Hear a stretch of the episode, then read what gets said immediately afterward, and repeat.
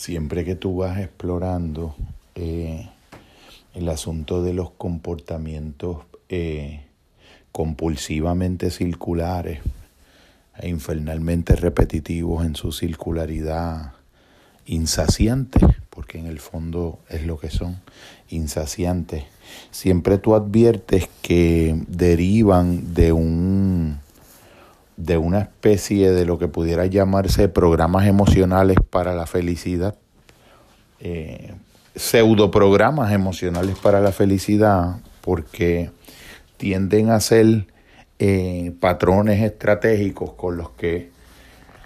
la mente eh, explora conductualmente satisfacer necesidades de seguridad,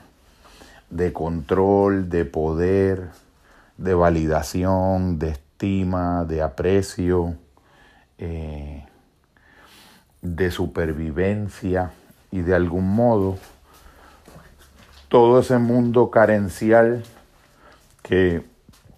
queda eh, constituido en eso que le llamamos ese falso yo, que está repleto de demandas eh, de procedencia inconsciente de demandas de satisfacción de esas necesidades, pues eh, tenemos esos programas emocionales que de algún modo pues la cultura también lo, los promueve y los sanciona, porque de algún modo así te entrelaza la esclavitud del consumo y de la falsedad de los medios, y entonces pues ya tú ves la,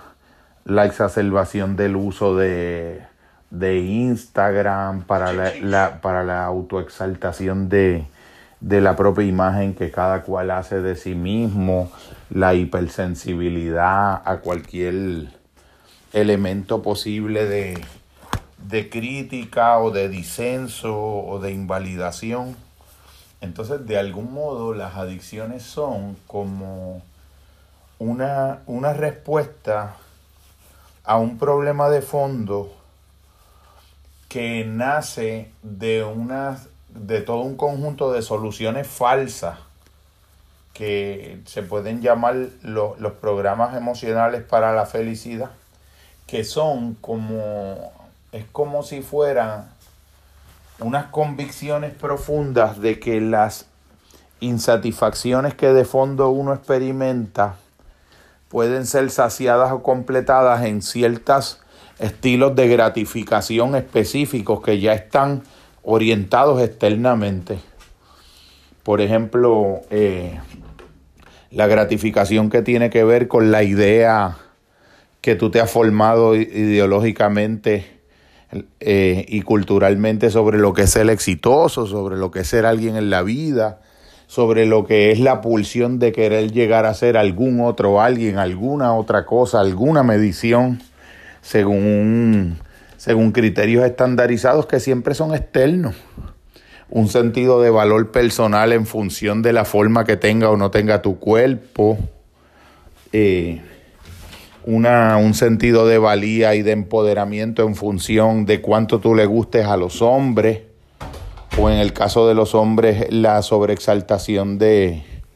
de su búsqueda de, del cultivo narcisístico del atractivo físico como un fin último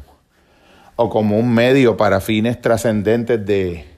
de satisfacción auténtica, lo cual es falso, porque es como, como si por adelantado tú te movieras buscando, como si por adelantado tú te movieras buscando o por un lado una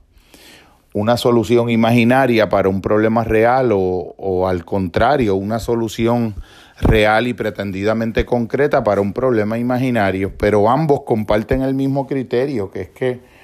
tú estás eh, buscando en Aguadilla lo que se te perdió en Jayuya. Entonces es un desplazamiento de continuo porque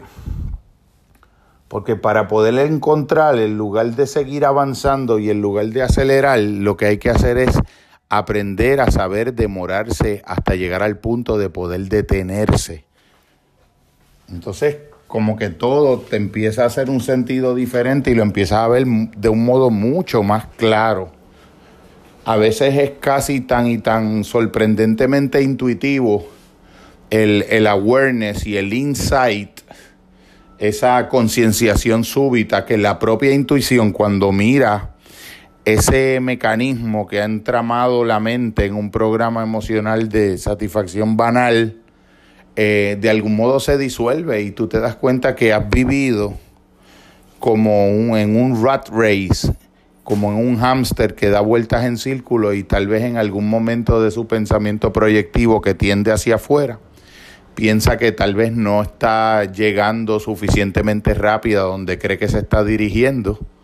eh, porque necesita acelerar el paso. Y entonces cuando tú lo miras desde una perspectiva desde fuera, tú lo que estás viendo en esa aparente aceleración del paso es que está dando más vueltas, más rápido, en círculo en el mismo sitio probablemente y trágicamente pensando que está avanzando hacia alguna otra parte, que es el problema básico con la ansiedad y la agitación y la velocidad, que se puede ir incluso a la velocidad de la luz hacia ninguna parte que es el problema de la aceleración, porque hay cosas que solamente se pueden ver en un estado profundo de silencio cultivado y en un genuino compromiso verdadero con no multiplicar sensaciones de gratificación que nunca van a poder ocupar el lugar del significado. Ninguna suma acumulada e incesante de dosis cada vez más intensificadas de gratificación por intensas y por veloces o por cuantiosas que sean, van a poder dejar una huella en la memoria y en el centro de la mente y del corazón de la verdadera serenidad, de la verdadera plenitud que solamente da el significado. Y ese empoderamiento no requiere de nada, ni de tres hombres pendientes de uno, ni de cuatro mujeres enamoradas de mí, ni de un salario específico. Y entonces tú empiezas a ir descartando todas las vanidades de este mundo desde las que se construyen las falsas ideas del yo que a su vez se proyectan en un falso sentido de éxito, en un falso sentido de realización y en una identidad cuya autoestima es fundamentalmente narcisística, no solamente la de los hombres que lastiman a las mujeres, sino la de todos nosotros los seres humanos de este mundo sujetos del capital nuestros criterios siguen siendo externos. ¿Por qué? Porque incluso si vas al fondo de lo que tú le llamas validación, también sigue obedeciendo a criterios externos. La plenitud es una mirada diferente. La adicción es una respuesta eh, anestesiante y narcotizante ante el colapso y el fracaso una y otra vez de, un, de programas emocionales para la felicidad que se fundamentan en sostener viva la ilusión de un yo que en el fondo es falso, es narcisístico y vive llenando las heridas con gratificaciones externas, en lugar de hacer un trabajo genuino de crecimiento, no por seis días en un grupo de apoyo, ni por un periodo de tiempo en lo que uno suspende un consumo activo de una sustancia, sino un compromiso verdadero de por vida, que reestructure y resignifique de continuo en cada momento y un día a la vez el verdadero compromiso con una vida auténticamente diferente y con un viaje al centro de uno mismo para el encuentro de nuestro propio yo auténtico y verdadero. Esas son las palabras mayores de un auténtico compromiso, verdaderamente retante al que yo te invitaría. Creo que es algo que a lo que te has acercado, pero en lo que nunca te has posicionado comprometida con la verdadera totalidad de fondo de todo tu ser, de todo tu empeño, de toda tu voluntad, de todas tus emociones y de todas tus prioridades auténticas. Un abrazo grande, solidario y mi envolvimiento en el amor otra vez más.